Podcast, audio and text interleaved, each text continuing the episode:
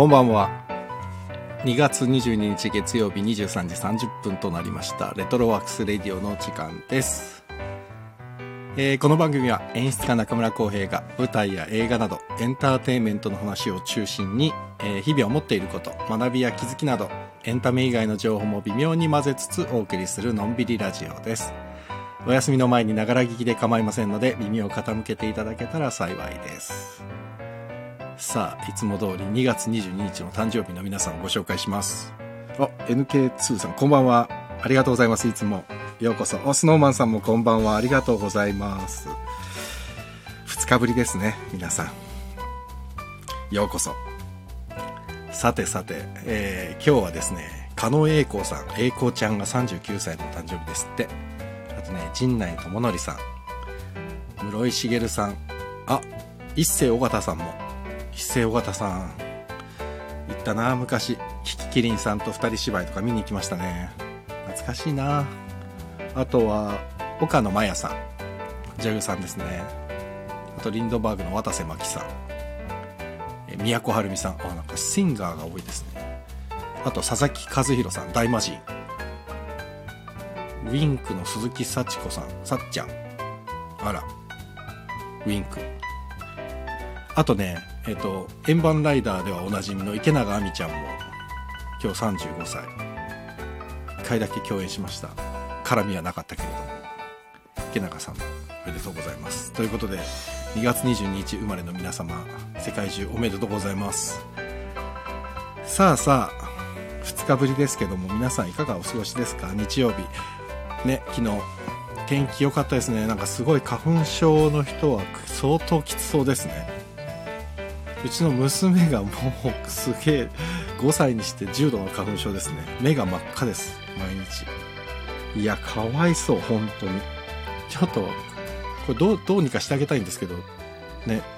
お医者さん行って薬もらったんですけどアレロックっていうのとあと目薬とかもらったんですけどもう全然辛そう。本当に辛そう。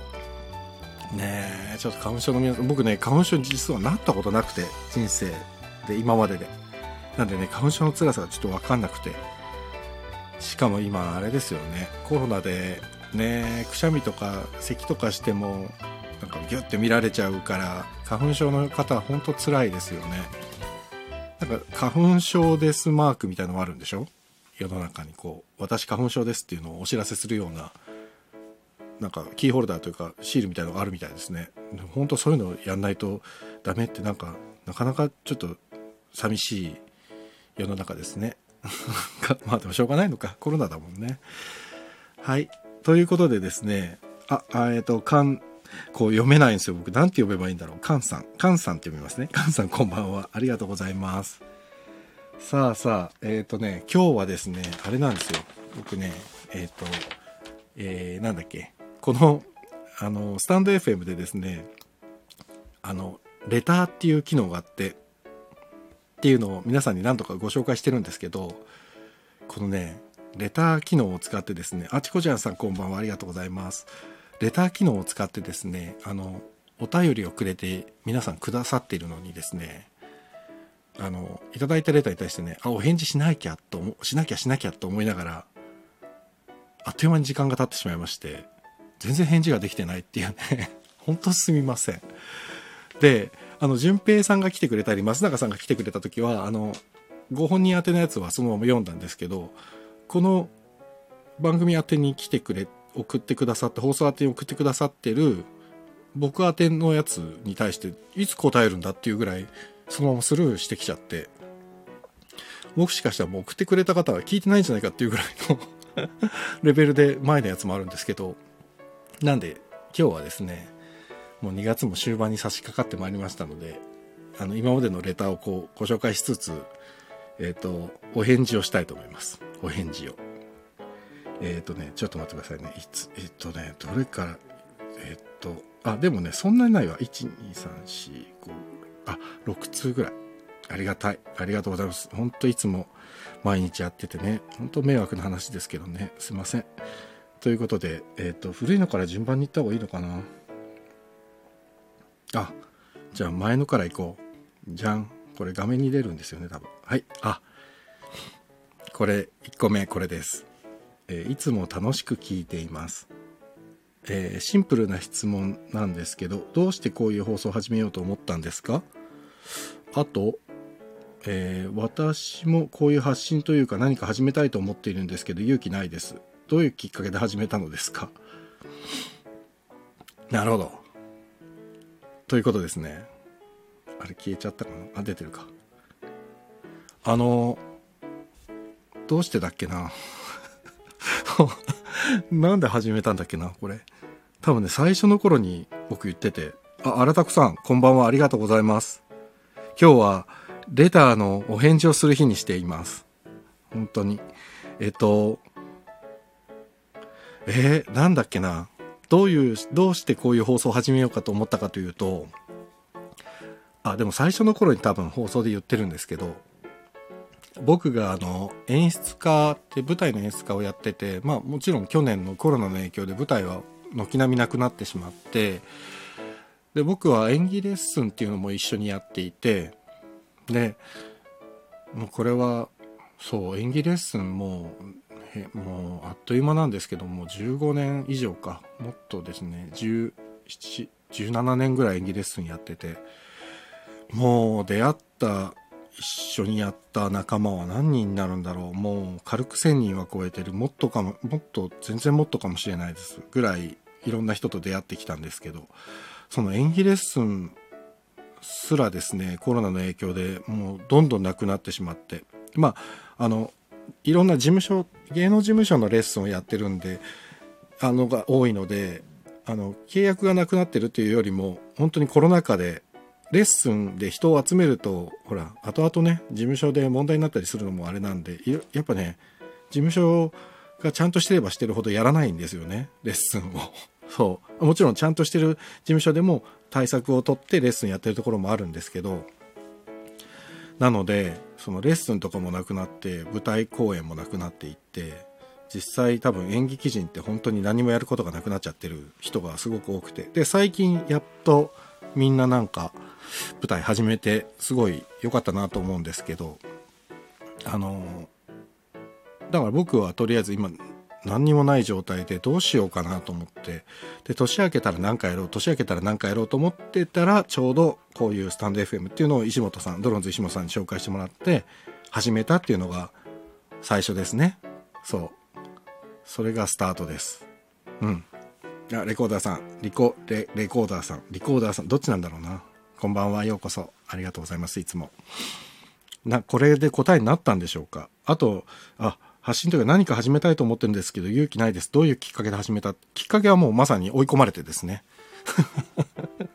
ななんかやんなきゃ。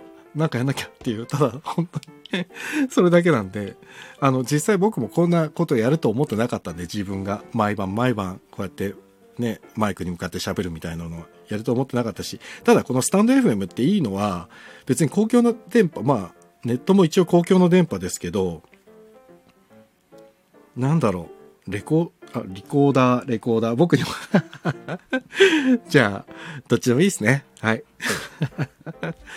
そうなんでえっとそうだから僕もやると思ってなかったから始めてみたら意外とこう本当に聞いてくださる方が本当にいてくださってありがたいんですけどね続でなんかやっぱ意地もありますよね。せっかく始めたんだからこう日々続けていこうみたいななんか日課にもなってるしね、聞いてくださる方とこうやってコミュニケーション取れるのも楽しいし。そうコミュニケーション不足なんだな自分が。だから多分始めたいと思ったらなんか自分でなんかあれですよね。こうなんか一歩踏み出すしかないというか。かその一歩踏み出し方を教えてくれって言われてるんだと思うんですけど。うーん難しいな。誰か分かりますかね？一歩踏み出し方。難しいな。うん。僕の場合本当必要に迫られて自分でやんなきゃって思って追い込んでやったところがスタートしてしたしたらたのやってみたら意外と楽しかった。あでもこれかも。やってみたら意外と楽しいかもしれないからやってみちゃいましょうお名前書いてないからねぜひあれですね。あの始めたらあのあのレターの人ですって言ってくださったらすぐフォローしますから。お願いします。ということでどんどん行かないと。次行きます。じゃん出たかな？あ出てる。出てるかな？あ出た出た。自分のところに出ました。えー、はじめまして、えー、僕は演技の勉強をしています。中村さんのことは友人から聞いたことがあります。誰だろう？誰だ友人って？事務所の所属してる人かな？一般のワークショップってあんまりやってないかな。ワークショップに行ってもっと自然にと言われると言われることがよくあって自然ってなんだかわからなくなってきてしまって。自然な演技って何でしょうか？どうしたらできるようになりますか？わあなるほど。これちょっと演技の質問なんですけど。ええー、っていうか僕はちょっとその前に 中村さんのことは友人から聞いたことこの友人誰なんだろう？怖いな。自分が知らないところで自分の噂が立ってるのが超怖い。誰だ？それをまず教えてほしい。でもこのレターをくださった方が聞いてるとも限らないからな。ここはちょっと保留するか。まあでも僕のことを知ってるってことはおそらくどっかの事務所系の方か。あそれかあれだ。そうか。中学校とか高校でもやってたんですよ。演劇の授業ああだからその時の演技の勉強してるってことはきっと20代あこうやって詮索するとよくないのかな。20代前半とかだろうからきっと10代後半とか。そうするとあれかな学校のあれなのかな。あちょっとまあいいか。気になってしょうがないけどまあいいや。あともっと自然にって言われることがよくあって。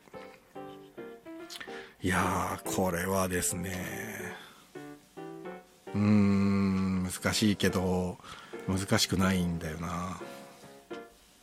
自然な演技ってよく言われるんですけど多分ワークショップとか行ったり舞台の稽古とか行ってもっと自然にもっと自然にっていう演出家とかワークショップリーダーがいたら多分そんなその人あんまり信用しない方がいいかもしれない。って僕は個人的に思っちゃいますね。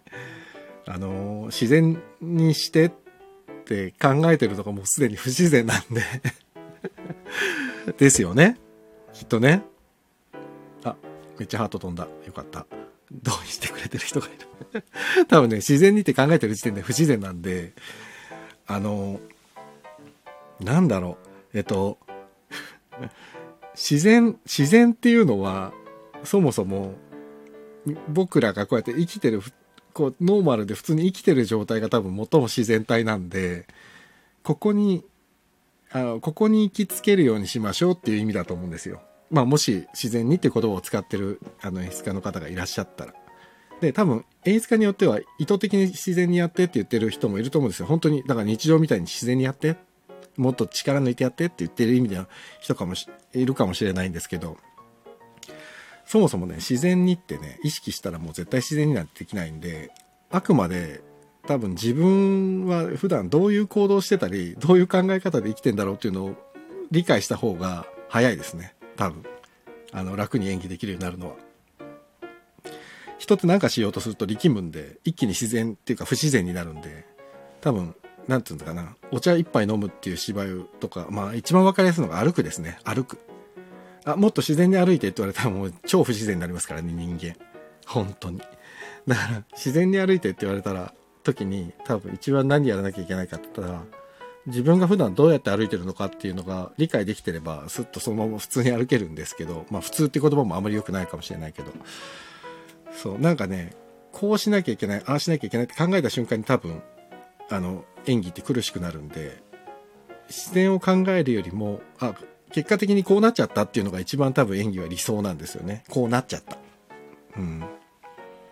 だから、えー、多分役作りとか台本を読んで役作りをきちんとしてやる演技しようとするとこの役だったらどうやって歩くんだろうとかって考え出すと一気に不自然になっていくんですけど多分ねえっ、ー、とまあこれも本当にワークショップの中で話すことなんですけど役作りをして深く掘り下げて掘り下げて考えて考えて考えてって僕はすごく大事だと思ってるんですけどたくさん考えてたくさん考えて最終的にね考えたことを信じてねあとはやるときは何も考えないでやるのが一番本当は理想なんですよね。捨てちゃう。そうすると自分が考えてきた考えてたことが多分内側から勝手に出てくるって信じてあげないとねなかなか自然にっていうか自然体ではいられないのでまあ、あの、ワークショップができることになったらやるので来てください。あと多分、僕と同じようなこと皆さん、あの、皆さんやってらっしゃると思うんで、いろんな方のワークショップに出てみるといいかもしれないです。ももしね、自然に自然にっていう人ばっかり当たるようだったらね、かなりついてないと思う。から だから、ちょっといろんな方に会ってみるといいかもしれないですね。今、昨日とかも僕ちょっといろいろ見てたんですけど、ネットとか。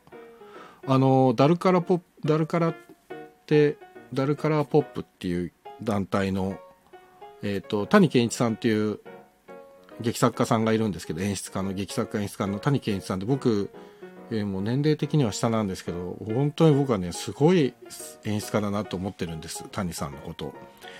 で、谷さんが今ね、ダルから、えっ、ー、と、演劇、ん？なんだっけな、演劇、えー、学校みたいにやろうとしてるんです。演劇教室みたいなやつ。で、それをね、今ね、募集してたんです、確か。だから、もし興味があったら、谷健一さんで調べると、多分出てくると思います。YouTube とか、ダルカラで調べると、ダルカラ。ダルカラーポップって。うん。俺、谷さんのワークショップとか受けてみたいですけど、なんかこのおじさんが行くとちょっとあれですからね。谷さんの谷は、あの、本当に谷です。で、健一さんの健は、あの、賢い健さんの数字の1ですね。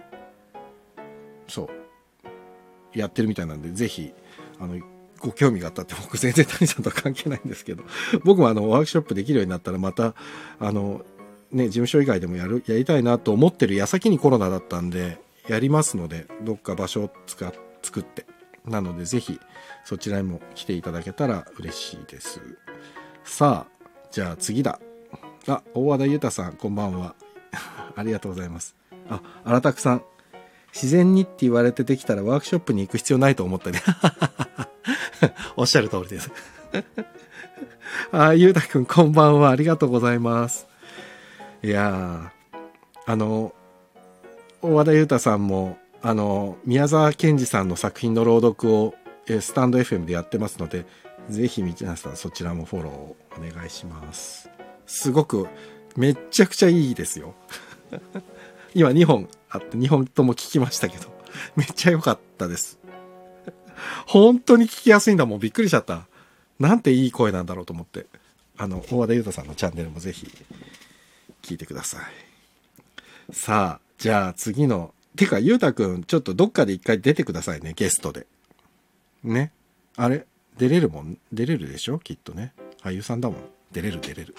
ということで、あの、大和田裕太さんも呼びます。次の質問。じゃん。シンプル。ハーベストはゲストで出たりしませんか？すげえシンプル。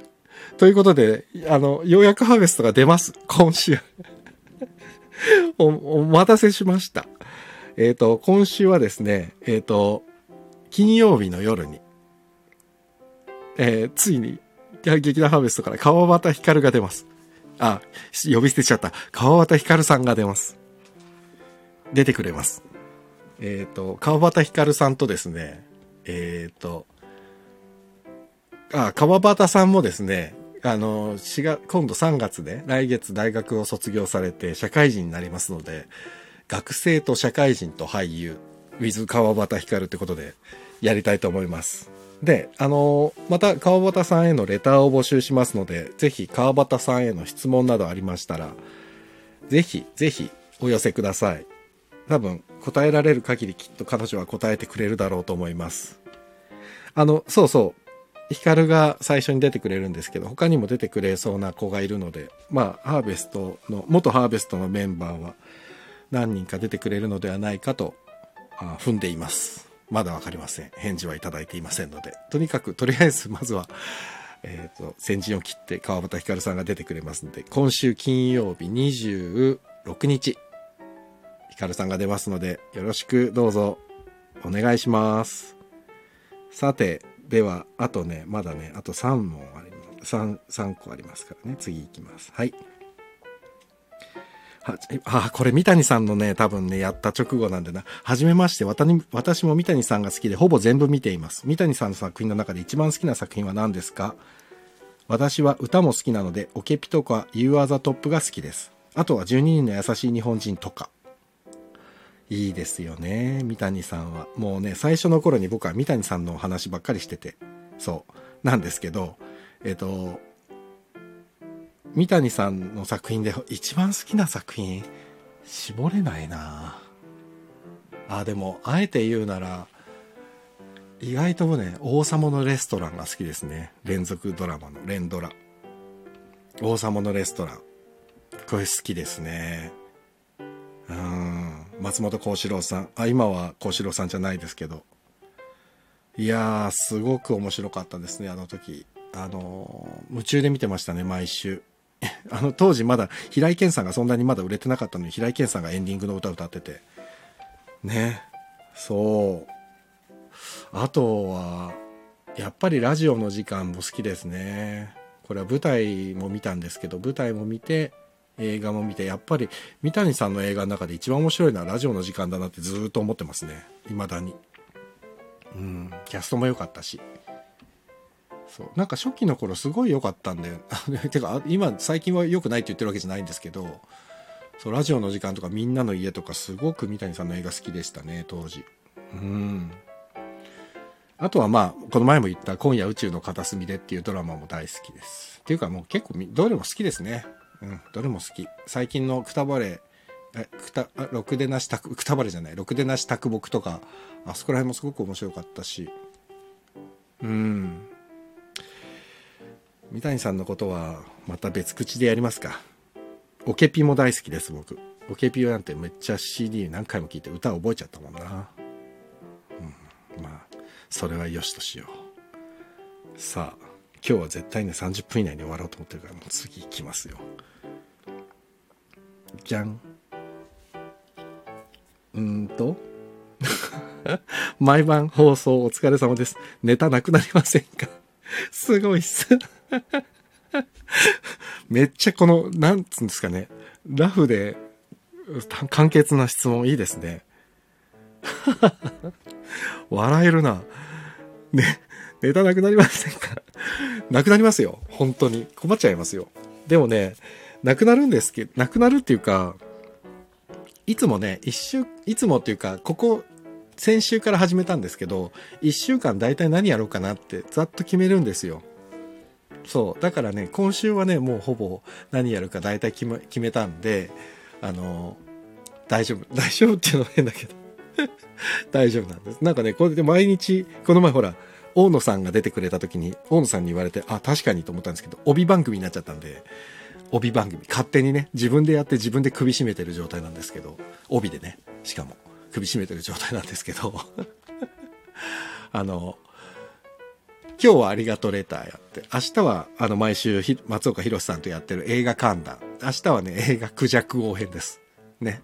で、明後日は、あの、燃焼結果を発表しようと思ってて、あの、ダイエットやってたんでね、燃焼結果発表しますよ。で、25日の木曜日は、これね、読みたい戯曲の第2弾です。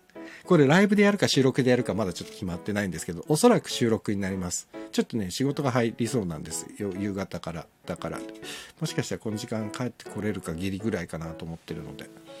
で、金曜日はさっき言った通り川端光と学生と社会人と俳優っていうテーマで 喋ろうと思っています。そう。で、今後の方針に関してはですね、また今日の終わりにでも一回言います。なんかネタなくなりませんか？すごいっす。すごいっすって褒めてもらったってことは、これは質問というよりも褒めてもらったっていうことで解釈でよろしいでしょうか。ね。ありがとうございます。褒められちゃった。なんかネタがないっていうか、喋ることねえなって思った日って、大抵、ダラダラ喋ってるだけなんですよ。でも不思議とね、あれなんですよ。あの、なんかね、きっちり、きっちりきっちり喋ってる時よりも、だらだら喋ってる時の方が、なんでかわかんないけど再生回数が多くて、なんだろうなんでなんだろう。そう、きっちり喋ってる時の方が意外と少なかったり、あとね、この前みたいに大野さんが乱入してきたとか、ドロンズ石本さんが乱入してきたとか、あとゲストにお願いして出ていただいたとかっていうのはやっぱりもちろん皆さんすごくよく聞いてくださるんですけど、一人でダラダラ喋ってる時も、こいつは何者なんだと思って聞いてくれてるのかな？ちょっとわかんないんですけど。だから意外とネタっていうのはあんまり考えてはいます。考えてはいるんですが困るほど陥ってもいません。ただ軽くたまに帯に首を絞められる時はあります。その程度にしておきます。さあ最後だ。あこれはもうね、昨日来たやつかな？えー、シンガーソングライターの回面白かったです。ありがとうございます。日食夏子にハマりました。嬉しい。やった。おすすめしたやつをこうやって聞いてくださる人がいるのめっちゃ嬉しいな。えー、ありがとうございます。日食夏子。やったね。で、えー、っと、ローズワンもめちゃくちゃ良かったです。ツイッターフォローしました。最高じゃないですか。わ、これは嬉しいですね。最高ですよ。ね、ローズワン良かったですよね。良かったですよねって良いでしょ？そうなんですよ。もう一回かけちゃおうかな、ローズワン。まあいいか。今日はいいか。で、えっ、ー、と、続きがあります。中村さんは聴いている曲が若いなと正直思うんですけど、ああ、ああ、そう、ああ、でもそうよく言われるんだよな。小さい時とかどんな曲を聴いてましたか？興味あります。興味あります。ね、いいですね。興味ありますっていうのがいいですね。あの、小さい時。小さい時は、えー、小さい時はね、あの、そうだ。うちは父がリビングでレコードを聴いてることが多くて、何当時ね、安全地帯とかね、大塚白道とかね、聞いてましたね。ダスティン・ホフマンになれなかったよとかめっちゃ覚えてるな。もうずっと、それを聞いてたんですよ、うちの 父親が。ダスティン・ホフマン、ダスティン・ホフマンにって知ら、知ってます？なれなかったよって僕ずっともうこれこびりついてますよ、頭に。多分これずっと忘れないだろうな。これ本当にちっちゃい時ですね、小学生ぐらいの時。あと安全地帯とか井上陽水とか。これはね、本当にそれこそ父に神宮球場の、えー、っと、井上陽水と安全地帯の合同ライコンサートっていうかライブみたいに神宮球場まで聞きに来ましたよ、家族で。そうだからね渋い曲をね昔聴いてたなそれでえっ、ー、と中学校の時にえっ、ー、と兄がフォークギターをやっててそれの影響でですね兄貴にギターを教えてもらってフォークギターを教えてもらってもうそっからアアコースティックギターにはまってで学校にまで僕ギター持ってってすげえ先生に怒られたんですけどそれでもねあの美人な保健の先生がいる保健室に行ってですねジャカジャカジャカジャカでギターを弾いてですね、カッコつけてギター弾いて、保健室の上がちょうど職員室だったんですけど、体育の石井先生から上から怒鳴られて、お前らまた弾いてんのかっつってすっげえ怒られて そう、なんかね、あったんだな、そういうことが。僕の青春時代ですね。そう、石井先生元気なのかな？石井先生ねパジェロ盗まれたんですよ。どうでもいいですよね。石井先生ねパジェロ盗まれたんです。自慢のパジェロ。あの家の車庫に入れてて。すごくないですか？家の車庫でパジェロ盗まれるって。すごくないですか？びっくりでしょ？あ、荒滝さん、夏の夜のハーモニー。ああ、そうだ夏の夜のハーモニーってありましたね。用水と安全地帯の。あの一緒に歌った曲。多分それのそれって何年なんですかね。多分ねその頃だと思いますよ。神宮球場もう何年に行ったのか覚えてないですけど。そう家族で行ったんですよ。あのね神宮球場の後ろから2列目ぐらいだったからすっげえ遠かったけど。めっちゃ覚えてる。そう。あそうだからね18番です。お箱なんですね。じゃあ次あの今度ああ会う時にはぜひ歌っていただこう。そう。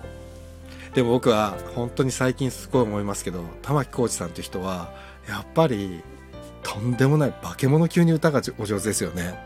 紅白見た時も思ったけどあこの人の歌ってずっと聴いてたいってやっぱ思ったもんな。だからねやっぱり玉置浩二さんはすごいと思う。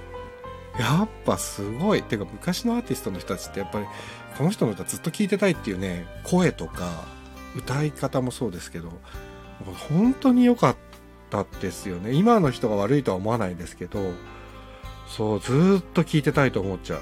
玉置浩二さんだって今も本当に聞いただけでもう田園なんて聞いてると涙出ちゃう。あんなハードな歌なのに。ねそう。でちょっと歌のあのアコースティックギターの話に戻るとその中学校の時にアコースティックギターでそのえっ、と、例えば井上陽水全曲集みたいなすっげえ分厚いのがよく売ってたんですよ。ね、昔。あの、楽器屋さんで。で、井上陽水全曲集も買ったし、吉田拓郎全曲集も買ったし、あと尾崎豊も買ったし、長渕剛も買ったな。なんか、すごい分厚いのばっかり。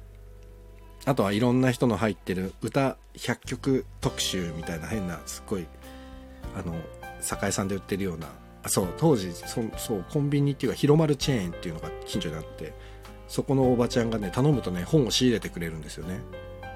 週刊プロレスは毎週広丸チェーンで買ってたんですけど、そのおばちゃんが取り寄せてくれた100曲特集みたいなやつとかも弾いてましたね。ずっと、ジャカジャカジャカジャカ練習してた。僕が一番好きな井上陽水の曲言いますね。帰れない二人です。これ、ちょっとどっか収録で歌います。誰も望んでない、えー僕の歌を、帰れない二人、もう大好きなんです、僕。帰れない二人。あ、でもすっげえハート飛んだから、もしかしたらこれは期待がされてるということで、ちょっと、全曲集ね、懐かしいでしょ？スノーマンさん全曲集。今もあるのかな？今、そういうの楽器屋さんとかで見てないからわかんないんだけど、ね全曲集あって、あれね、開いてもね、あの、ページがペタって戻っちゃうからね、本当にね、横にね、別の全曲集でね、ページを押さえるっていうね。やってましたよ。でね、歌、気持ちよく歌ってる最中にパタンって閉じたりすると、本当イラッとするんだよな、あれ。懐かしいな。そう。そうでした。あ、でも嬉しいな。日食夏子にはまりましたと、ローズワンもめちゃくちゃ良かったですって最高じゃないですか。ローズワンな、聞いてほしいな、もうちょっと。なんか別の曲、こうかな。ワンコーラスだけちょっと聞いてもらおうかな。ちょっとね、えっ、と、せっかくなんで、ローズワンが出たんで、今日ローズワンの曲を1曲流して終わりにしようかな。ちょっと聞いてみませんか、ローズワン。ちょっと待ってくださいね。ではですね、またワンコーラスだけ、えっ、と、ローズワンで、えー、ピストルと傘っていう曲です。これはね、僕初めて生で聞いた時に、ガチで感動してしまって、本当に泣きそうになった曲ですから、ぜひ聴いてみてください。ローズワンでピストルと傘です。大きな怪獣にあらかった僕は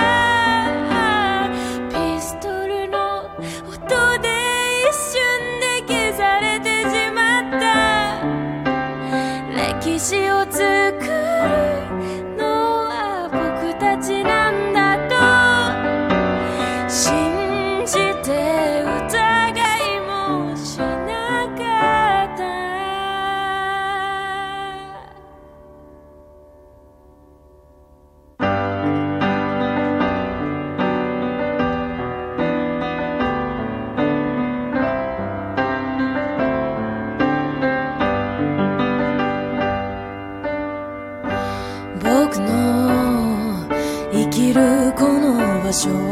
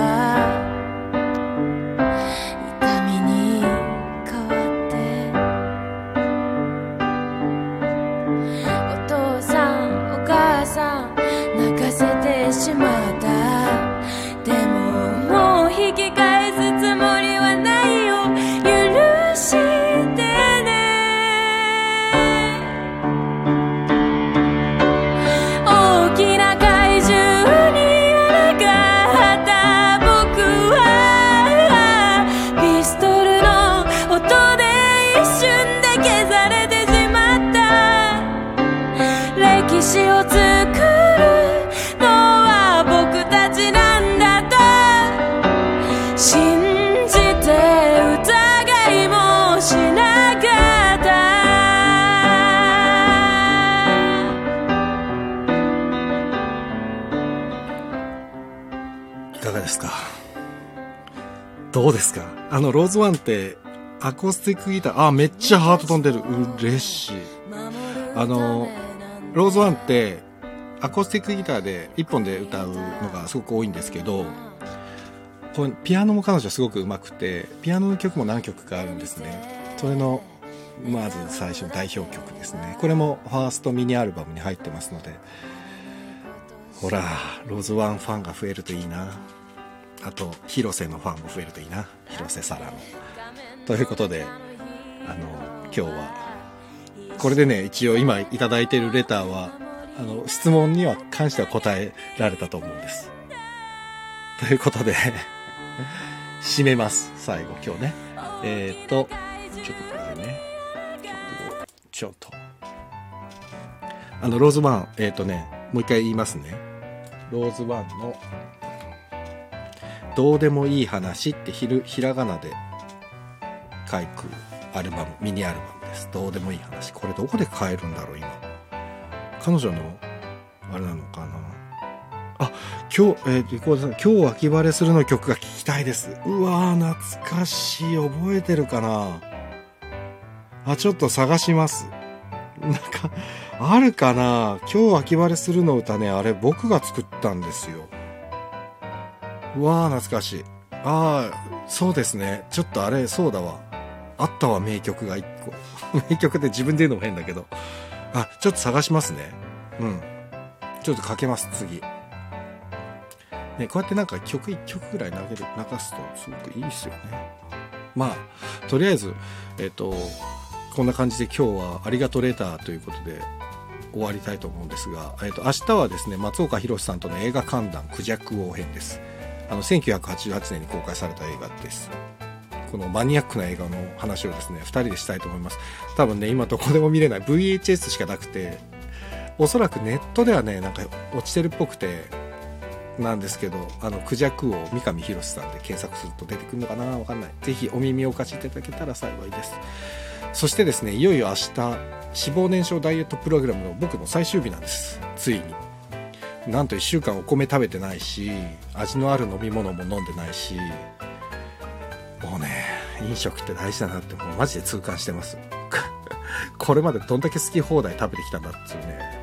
マジでダメですね。ダメでしたよこれまで。なんかちょっとの空腹が今心地いいですもんね逆に。つわけてあさっての水曜日は燃焼結果を発表する日にします。なんで今日は言いません。今どんぐらい減ってんのか。1週間で僕がどれだけライトになったのか。ぜひ楽しみに。そうスノーマンさんあら楽しみってもう楽しみにしててもうぜひ。で、えー、とあとですねやはりですねあのさっきも言ったんですけどスケジュール的にですね週何度か収録放送を混ぜることにします。3月から。で意外とね夜の打ち合わせとかね増えてきたのとライブでやるとね毎日結構長々なっちゃってね聞いてくださってる皆さんの負担になっちゃまずいと思って睡眠妨害になってそうだなと思ってだから3月から週の半分ライブにして週の半分収録みたいにしようかなとちょっと考えていますので3月からまたそんな感じでまた1週間の予定をねノートとかホームページとかで書けたらいいんですけどまだちょっとそこが整ってなくて申し訳ない。ということででも明日はライブ配信です。ひろたんとやりますのでぜひまた来てください。いつもお付き合いいただき本当にありがとうございます。あ曲が終わってしまいましたので喋りももう終わりますっていうか途中で戻します。それではまた明日23時30分にお会いいたしましょう。今日は終わります。それでは皆様良い夢を。お相手は中村浩平でした。おやすみなさい。ありがとうございました。すごいハート。すごい今日ハート。うわめっちゃ多いハート。200ぐらいいっちゃうんじゃないの？ありがとうございました。おやすみなさい。